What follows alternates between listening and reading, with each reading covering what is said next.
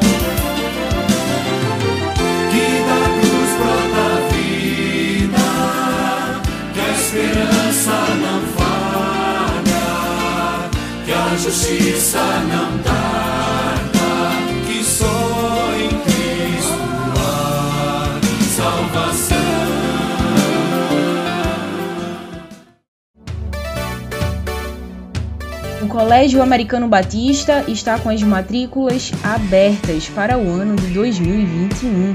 Do ensino infantil ao médio, a instituição une ensino de qualidade a uma formação cristã. O colégio oferece a opção de ensino híbrido para todas as séries e opção de horário integral para o seu filho que está no ensino infantil.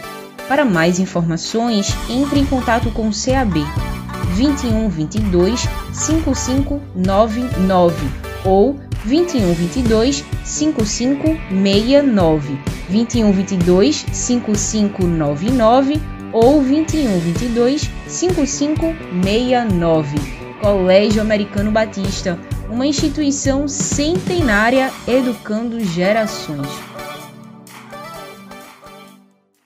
Há quase um ano, no dia 8 de março de 2020, conversamos aqui na Voz Batista com a advogada Gisele Menezes, da Igreja Batista em Vila Rica, e com a desembargadora Deise Andrade, membro da Igreja Batista Emanuel em Boa Viagem. Vamos ouvir novamente a entrevista com elas sobre violência contra a mulher.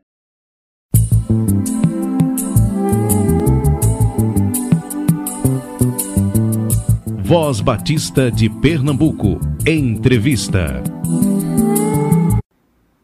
Bom dia a todos os ouvintes do programa Voz Batista. Eu me chamo Gisele Menezes, sou membro da Primeira Igreja Batista em Vila Rica, em Jaboatão dos Guararapes, e sou advogada criminalista, pós-graduanda em Ciências Criminais.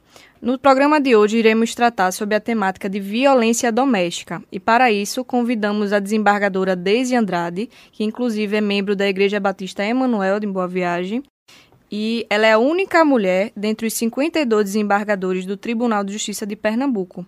Além disso, ela preside a Coordenadoria Estadual da Mulher em Situação de Violência Doméstica e Familiar e possui graduação pela Universidade Federal de Pernambuco. A desembargadora Deise também possui diversas especializações na área, incluindo a área de Direito Constitucional pela Universidade de Lisboa.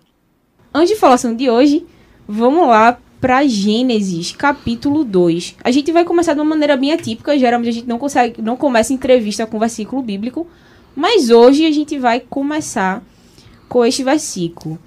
Gênesis capítulo 2, versículo 21. Então o Senhor Deus fez o homem cair em profundo sono, e enquanto este dormia, tirou-lhe uma das costelas, fechando o lugar com carne. Com a costela que havia tirado do homem, o Senhor Deus fez uma mulher e a levou até ele. Disse então o homem: Esta sim é osso dos meus ossos e carne da minha carne. Ela será chamada mulher, porque foi do homem tirada. Por essa razão, o homem deixará pai e mãe e se unirá à sua mulher, e eles se tornarão uma só carne. Meninas, primeiramente sejam bem-vindas, bom dia. O que é que faz um homem que tem a sua carne machucar sua própria carne, machucando a sua mulher? Bom dia, bom dia a todos os ouvintes. É uma pergunta bem pontual, essa sua pergunta. E aí a gente começa a imaginar o que fazer para que isso não aconteça. E eu quero crer que essa seja a nossa conversa que a gente vai tentar desenvolver aqui, para identificar o que, que é realmente essa violência contra a mulher. A que ponto essa violência chega e, dá, e tem um desdobramento tão grande na família, né? Porque eu costumo dizer que a violência contra a mulher, ela rasga o tecido social e rasga o tecido familiar. E isso repercute muito no dia a dia, na vida, nos sonhos que são quebrados, né? Nos desafios que são interrompidos, enfim. Vamos conversar um pouco sobre isso. Bom dia a todos e a todas. É, os ouvintes daqui da Rádio Voz Batista, foi com imenso prazer que eu recebi o convite para estar aqui hoje debatendo uma pauta tão cara né, para a nossa sociedade, inclusive para a nossa igreja, que é a questão da violência contra a mulher. E aí é, eu espero que a gente possa contribuir né, nesse debate, tanto eu quanto a, a doutora Daisy aqui presente. É isso. É, vamos começar aí com alguns números, a gente tem alguns dados. A senhora trabalha no Tribunal de Justiça diretamente com causas de violência doméstica. É, na verdade, eu hoje coordeno uma coordenadoria chamada Coordenadoria é, de, da Mulher em Situação de Violência Doméstica e Familiar. Uhum. Essa coordenadoria foi concebida pelo Conselho Nacional de Justiça como uma forma de criar, no âmbito do Poder Judiciário, um braço gestor para a política de enfrentamento à violência contra a mulher. Então, a coordenadoria ela não tem jurisdição, ou seja, ela não julga processos, mas ela acompanha dados, ela dá suporte às varas de violência violência doméstica existentes no estado de Pernambuco. Hoje nós temos em Pernambuco 10 varas especializadas. Elas são divididas três aqui na capital, na, na cidade do Recife. Aí nós temos em Caruaru, nós temos em Petrolina, nós temos em Camaragibe, em Jaboatão, em Igaraçu, em Olinda. E essas varas, elas atuam, algumas delas, e também temos no Cabo de Santo Agostinho. Essas no Cabo, em Camaragibe, em Jaboatão, em Igaraçu, elas têm uma competência que a gente chama uma competência regionalizada. E o que é que significa isso? Elas estão naquela cidade, elas estão, por exemplo, no Cabo de Santo Agostinho, mas elas atuam nos processos também de Ipojuca. Elas estão em, ela está em Camaragibe, por exemplo, mas atua também nos processos e na, nos fatos que acontecem em São Lourenço da Mata. Igaraçu a mesma coisa, a Araçoiaba e algumas cidades da região. Então é o que a gente chama assim no na, para o tribunal uma competência é, regional que não está só naquela cidade. Agora, as da capital, elas têm competência só para o Recife. A de Petrolina também, a de Caruaru também. Mas nós temos outras que são regionalizadas. Ou seja, uma mulher que sofre violência doméstica em Petrolina é, não adianta ela se mudar de cidade para fazer uma denúncia. Ela precisa fazer a denúncia na vara de Petrolina. É assim que funciona? Não, na verdade, começa na delegacia, né? O fa onde aconteceu o fato, porque no direito penal, para o crime, onde acontece o fato é onde será terá o processo. Uhum. Então, se o fato acontecer em Petrolina, a competência para apreciar aquele fato é do juiz de Petrolina. E aí eu gosto de fazer uma observação, porque às vezes a gente diz assim, mas como o estado de Pernambuco um estado estado tão grande, só tem 10 varas. E como é que ficam as outras pessoas das outras cidades? Aí eu sempre gosto de fazer esse esclarecimento. Nas outras cidades, onde não tem vara especializada, que só cuida de processos de violência contra a mulher, então quem atua nessa área são juízes criminais. Então, é o processo quando uma mulher sofre violência em uma cidade, por exemplo, que não tenha uma vara especializada, esse processo vai para uma vara criminal comum e o juiz criminal vai apreciar, vai processar aquele caso, vai julgar e no final vai dar a sua decisão. A mulher não fica desprotegida, porque às vezes eu me preocupo quando as pessoas escutam essa informação delas de imaginarem que então não tem proteção nas outras cidades. Uhum. Não, não é isso. Em todo o estado de Pernambuco tem. Agora, existem algumas regiões que têm varas especializadas ou seja, só tramita naquela vara, só passa naquela vara processos de violência contra a mulher, outros processos não passam. É, eu acho que é importante também a gente trazer alguns dados, né, a respeito da violência doméstica contra a mulher. aqui no nosso estado. E aí eu coletei alguns dados da Secretaria de Defesa Social que é, dizem o seguinte: no ano de 2019 é, houve 42.268 registros no nosso estado. E aí, quando a gente separa esses números, a gente vê que em Recife e na região metropolitana houveram 21.099 registros e no interior houveram 21.169 registros. E só no ano de 2019 foram 198 feminicídios. Ou seja, são números que saltam os nossos olhos e que por vezes também esses números, quando a gente vê ele na, no, na letra fia, né? É, eles diluem histórias, diluem sofrimentos, diluem é, lutas que essas mulheres por vezes vivenciaram. E aí, doutora Deise, eu gostaria que a senhora trouxesse para a gente, esclarecesse também para as nossas ouvintes, nossos ouvintes da rádio, é, em que consiste essas violências contra a mulher.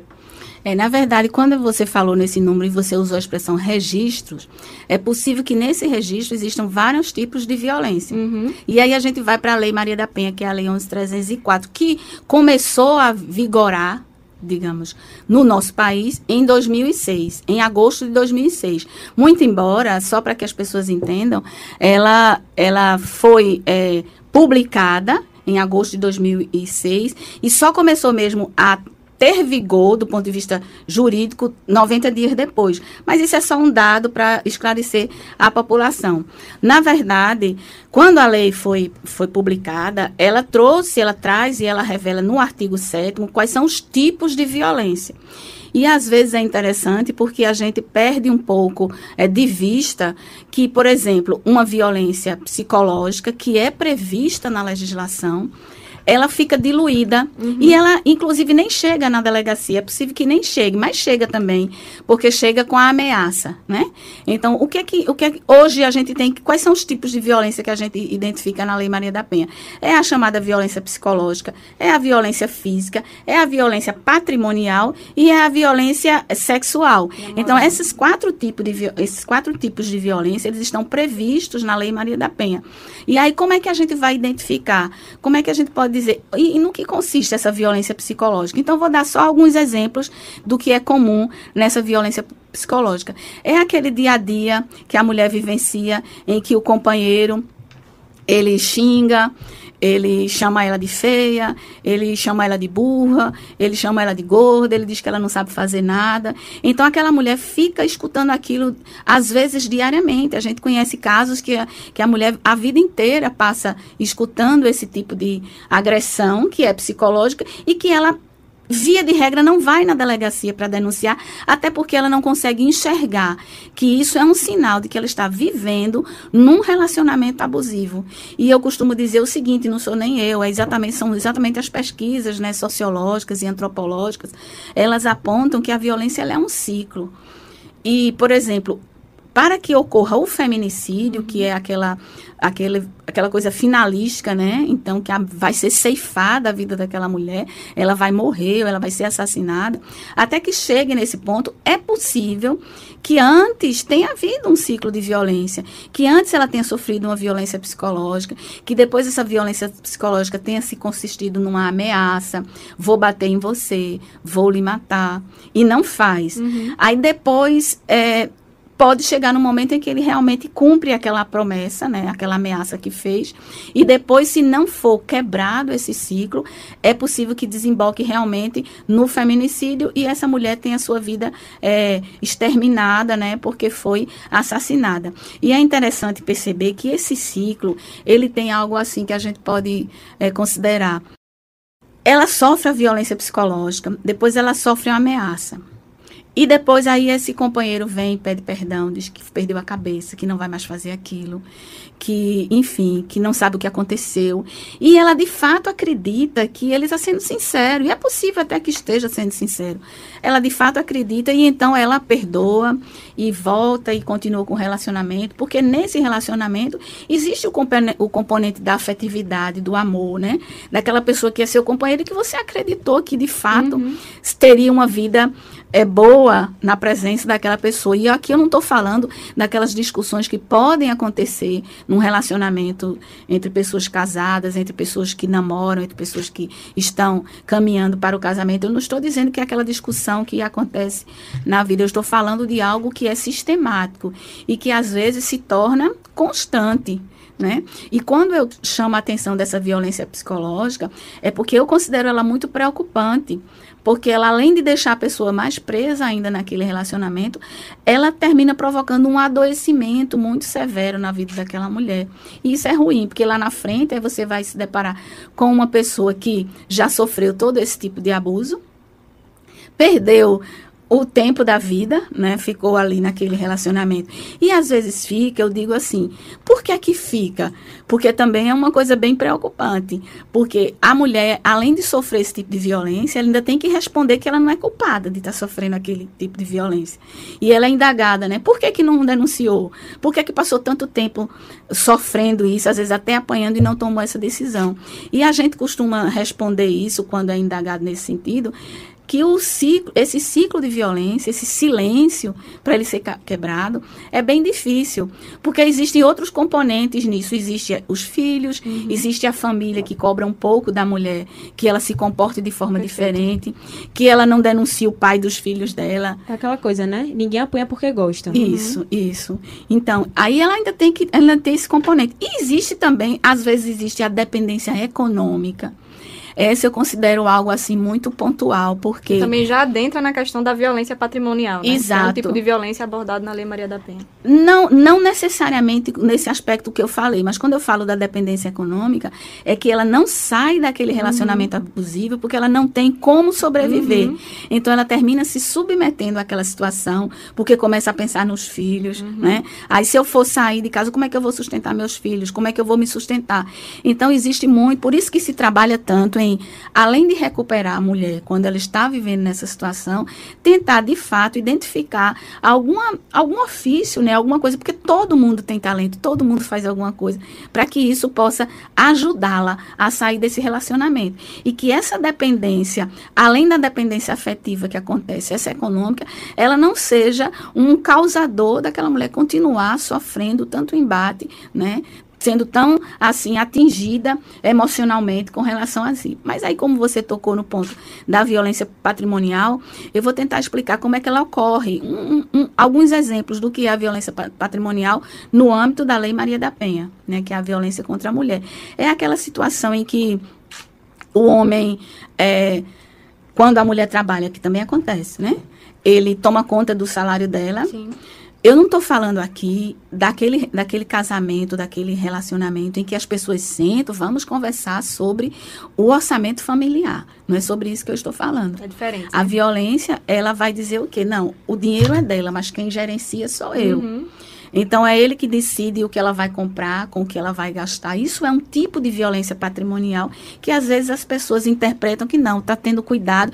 E ela pode até interpretar dizendo, não, eu não tenho capacidade de gerenciar o que eu ganho. Eu já vi, inclusive, é um... doutora, alguns casos do marido queimar a carteira de trabalho da mulher. Também Veja acontece. questão simbólica, é. né? Dessa questão que, queima isso, destrói o celular, uhum. né? Queima roupa para a pessoa não sair de casa. Então, essas são violências identificadas como violências patrimoniais, dentre outro elenco que tem. Eu estou citando alguns exemplos assim para ficar mais fácil uhum. da pessoa compreender a proporção dessa violência patrimonial, né? Perfeito. E continuando falando como você tinha indagado sobre os tipos de violência, aí existe a violência sexual, que é essa realmente, às vezes a pessoa imagina que num relacionamento normal, principalmente no casamento, isso não possa acontecer, mas acontece também, né? Porque às vezes, a, às vezes acontece da mulher ser submetida a um tipo de comportamento numa coisa que poderia ser natural e normal, mas numa forma que extrapola essa normalidade. Isso não deixa de ser uma violência, às vezes que é obrigada a alguns comportamentos algumas formas né, de se relacionar que são incompatíveis com essa naturalidade e isso também é considerado uma violência, sem falar diretamente no, no próprio estupro, que é algo que também pode estar dentro do relacionamento, do casamento, do relacionamento entre as duas pessoas. Isso é comum. E a violência física, essa uhum. é facilmente identificada, né? Eu costumo dizer que a física é muito fácil de identificar, diferente da psicológica, que você não pega, ela não é palpável, é só a pessoa que está sendo atingida que sente aquilo. E no caso da física, não. Eu olho para alguém que quebrou um pé ou que foi machucado, imediatamente eu me compadeço daquela situação, porque eu estou enxergando aquela violência. E quando eu vejo aquela mulher entristecida, sem esperança, sem sem entusiasmo para viver, vamos, vamos pesquisar e vamos chegar mais junto, porque provavelmente ela pode estar vivendo uma situação de relacionamento abusivo e a gente precisa tentar ajudar para que esse ciclo seja quebrado. E aí, outro ponto, desembargadora, que a gente pode é, levantar aqui nessa discussão é justamente sobre o perfil dessa mulher né, que sofre essa violência. Existe algum perfil que a senhora, ao longo da sua bagagem aí de vivência, né, é, nesse, nessa pauta feminina, a senhora já detectou esse perfil?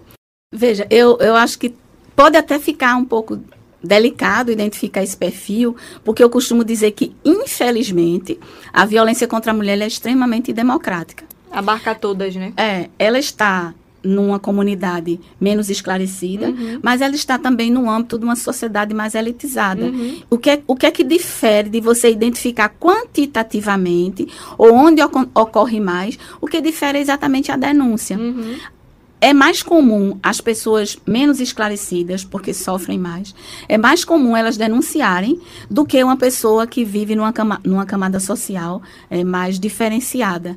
Porque em ambas as situações, eu costumo dizer, é muito vergonhoso para a mulher chegar na delegacia e dizer que o marido bateu, o companheiro bateu. Isso é uma vergonha, por isso que também isso dificulta tanto né, e aumenta tanto o que a gente chama da subnotificação, que é o quê? São aqueles casos que chegam, por exemplo, no sistema de saúde, né? Porque vai chegar sempre, principalmente as violências físicas. E a psicológica também chega, né? Porque os psicólogos estão aí e os psiquiatras uhum. que atendem mulheres e que sabem que também tem esse, esse ponto de nascimento que é a violência no âmbito doméstico. Então, é, a, o sistema de saúde abarca de imediato esse número.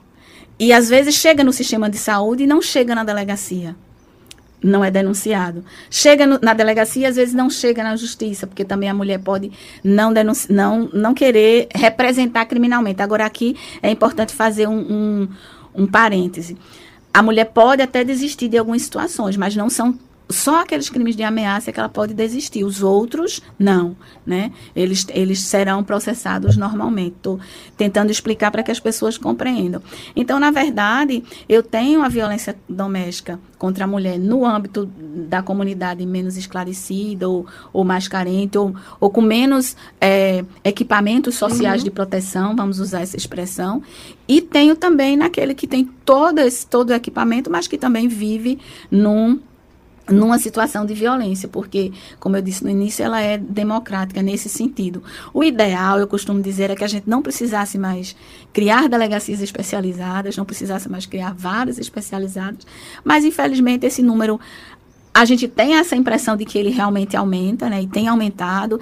Eu diria assim que ele aumenta, mas ele também tem um outro componente que eu acho que talvez seja bem significativo para que a gente consiga identificar. Está realmente aumentando ou está tendo mais visibilidade do que está acontecendo.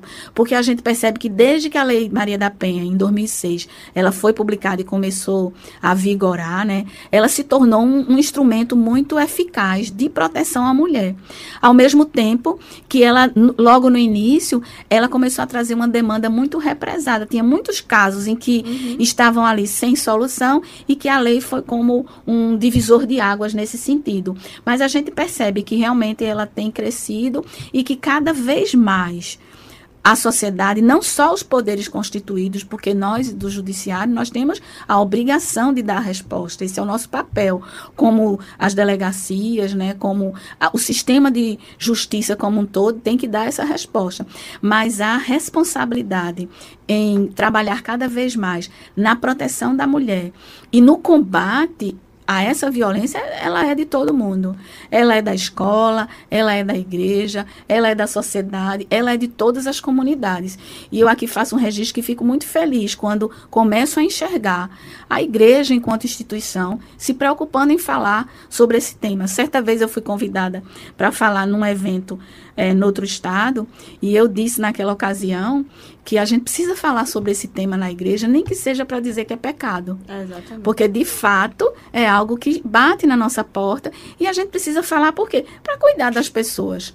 Eu, eu gosto de dizer assim, a gente precisa falar, não é para estar identificando os casos e chegar na delegacia e denunciar. Não, não é isso. Se for necessário, se realmente tiver que chegar nesse ponto, isso já é um desdobramento que não nos compete.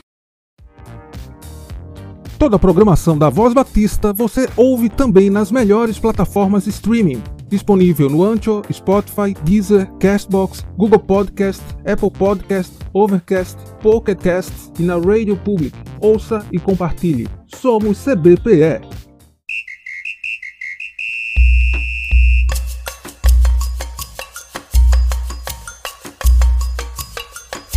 Enquanto a violência acabar com o povão da baixada.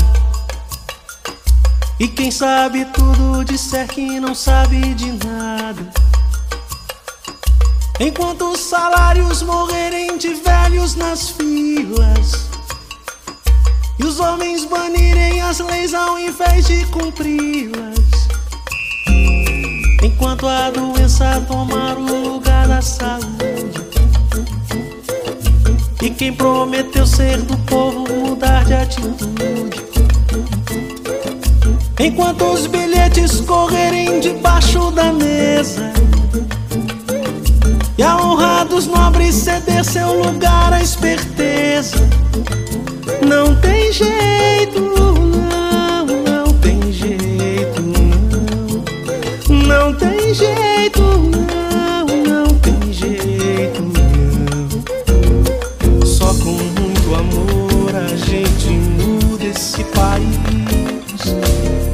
Só o amor de Deus pra nossa gente ser feliz. Nós, os filhos seus, temos que unir as nossas mãos em nome da justiça, por obras de justiça. Quem conhece a Deus não pode ouvir e se calar. Tem que ser profeta e sua bandeira levantar. Transformar o mundo é uma questão de compromisso. É muito mais e tudo isso. Enquanto o domingo ainda for nosso dia sagrado. Em nome de Deus, se deixar os feridos de lado. Enquanto o pecado ainda for tão somente um pecado. Embutido, espremido e pensado. Enquanto se canta e se dança de olhos fechados. Tem gente morrendo de fome por todos os lados. O Deus que se canta nem sempre é o Deus que se vive, não.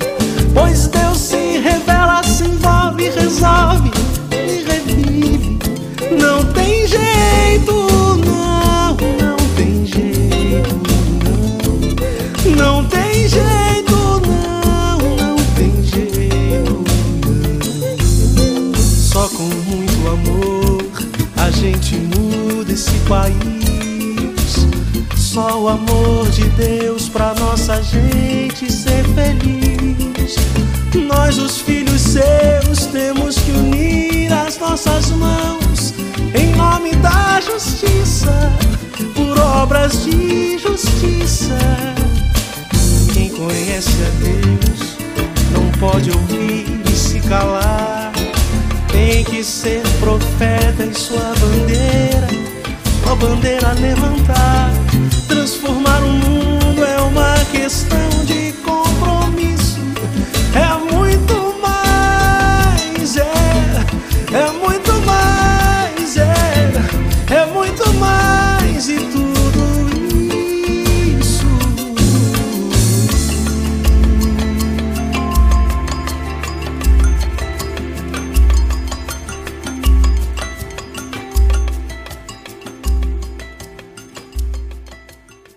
Convenção Batista informa. Informa. A Convenção Batista de Pernambuco está unida ao esforço da população brasileira. Por isso, este programa está sendo exibido em caráter provisório. Este é o momento para estarmos unidos e cuidando uns dos outros, atentando para as orientações sanitárias, evitando aglomerações, contatos físicos e, principalmente, mantendo nossos corações seguros em Deus, porque Ele sustenta as nossas vidas. Fortalecei-vos no Senhor e na força do seu poder. Efésios capítulo 6, versículo 10. Você ouviu e participou do Voz Batista, programa da Convenção Batista de Pernambuco, unindo igreja. Obrigado por sua atenção e companhia. Até a próxima edição.